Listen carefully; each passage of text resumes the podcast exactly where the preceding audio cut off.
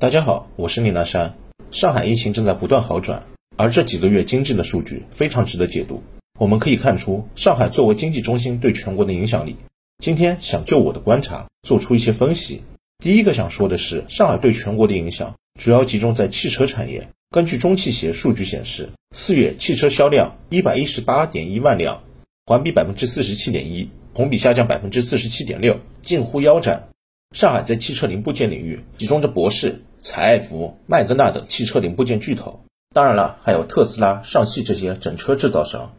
这张图是中信建投的统计，全球前十位的汽车零部件巨头，除了电装在北京外，其余九个都在上海。上海的零部件企业供应的不只是上海的整车制造商，也供应着全国的整车厂。三家造车新势力都受到很大的影响。未来、小鹏、理想的四月销量均出现显著下滑。环比降幅分别为百分之四十一点六、百分之四十九和百分之六十二。四月九日，蔚来汽车发布声称，因为疫情，公司位于吉林、上海、江苏等多地的供应链合作伙伴陆续停产，目前尚未恢复，导致未来合肥工厂整车生产已经暂停。理想汽车表示，四月的汽车产量遭遇重创，因为其近八成的汽车零部件供货均源于上海市及其周边地区。上海新冠疫情阻断了供应链。物流及生产，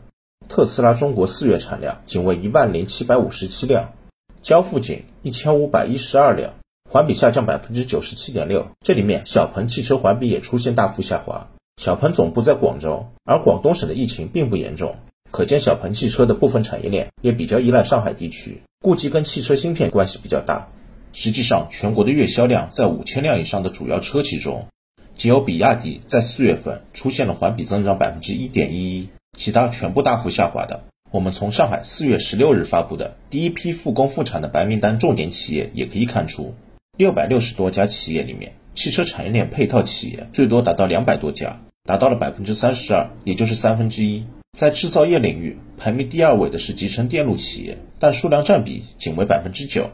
制造业领域排名第三的是疫情防控物资企业。数量占比百分之六，我理解这个其实是医疗制造相关的产业。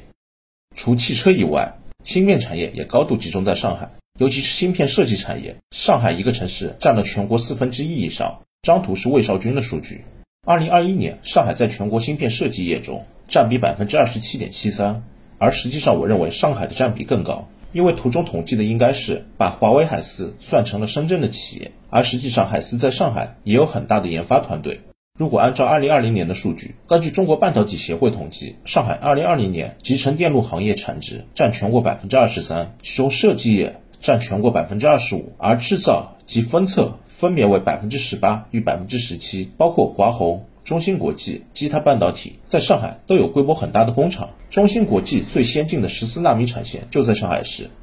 不过，相对汽车的影响力，全国芯片产业受到的影响相对较小。今年前三个月，我国集成电路产量下降了百分之四点二，但这也已经是我国芯片产量下降百分之八点七以来最差的季度产能表现。其中三月的降幅更大，仅仅三月份一个月的时间，我国芯片产量就下滑了百分之五点一。二零二零年四月，全国集成电路生产两百五十九亿块，同比下滑百分之十二点一。一到四月累计产量一千零七十四亿块，同比下滑百分之五点四。这是很有意思的事情。其实上海在半导体产业的占比也不小，但为何全国半导体产业受影响的程度小于汽车行业呢？我觉得主要是以下三个原因：第一，因为美国的制裁，国内半导体行业已经提前做了备战模式，企业在生产所需原料上是备有相对较多的库存的。以中芯国际今年一季度的财报为例，存货高达十三点一七亿美元，这是不小的数字。第二，半导体产线具有特殊性，由于是高精密度的产线。因此，不能随便停机，必须保持连续的生产。上海中芯国际、华虹等公司在疫情期间都通过闭环管理的形式，一部分工人在工厂内持续的生产。同时，上海市政府也针对这些重点企业，针对原材料的供应做了专门的保障。第三，半导体上游原材料国产化率目前比较低，依赖国外进口，不像国内的汽车产业链那样大量的零部件在上海生产。奈何中国还有其他进口港口，即使上海疫情封口，对江苏、北京、浙江。陕西、湖北、广东等省份的半导体工厂影响也不像汽车产业那么大。当然，除了制造业的汽车和半导体，上海对全国的影响力还远不止此。医疗器械和制药行业、广告行业等，上海都占有很大的比重。上海的风控导致国内很多自媒体的广告收入也在下降。我就看到一个粉丝过百万的视频作者说，好几个月没接到广告了。换言之，目前中国的几个战略产业——新能源汽车、半导体、医疗器械、制药、船舶、航空工业，上海都占据着极为重要的位置。上海的江南造船厂中国商飞还承担着中国战略制造任务，一个是零零三航母，一个是 C 一九一大飞机，像造船业的三颗明珠。航母、游轮、LNG 船，上海是中国唯一三者都在同时建造的。国产喷气式客机也是在上海。可以说，上海对中国最关键的几个产业的升级有着重大的影响。最后说一些感想：考虑到疫情的因素，产业链的分布不再是单纯的根据成本、市场和效率，而是要考虑到供应链的自主性和安全性。这次上海疫情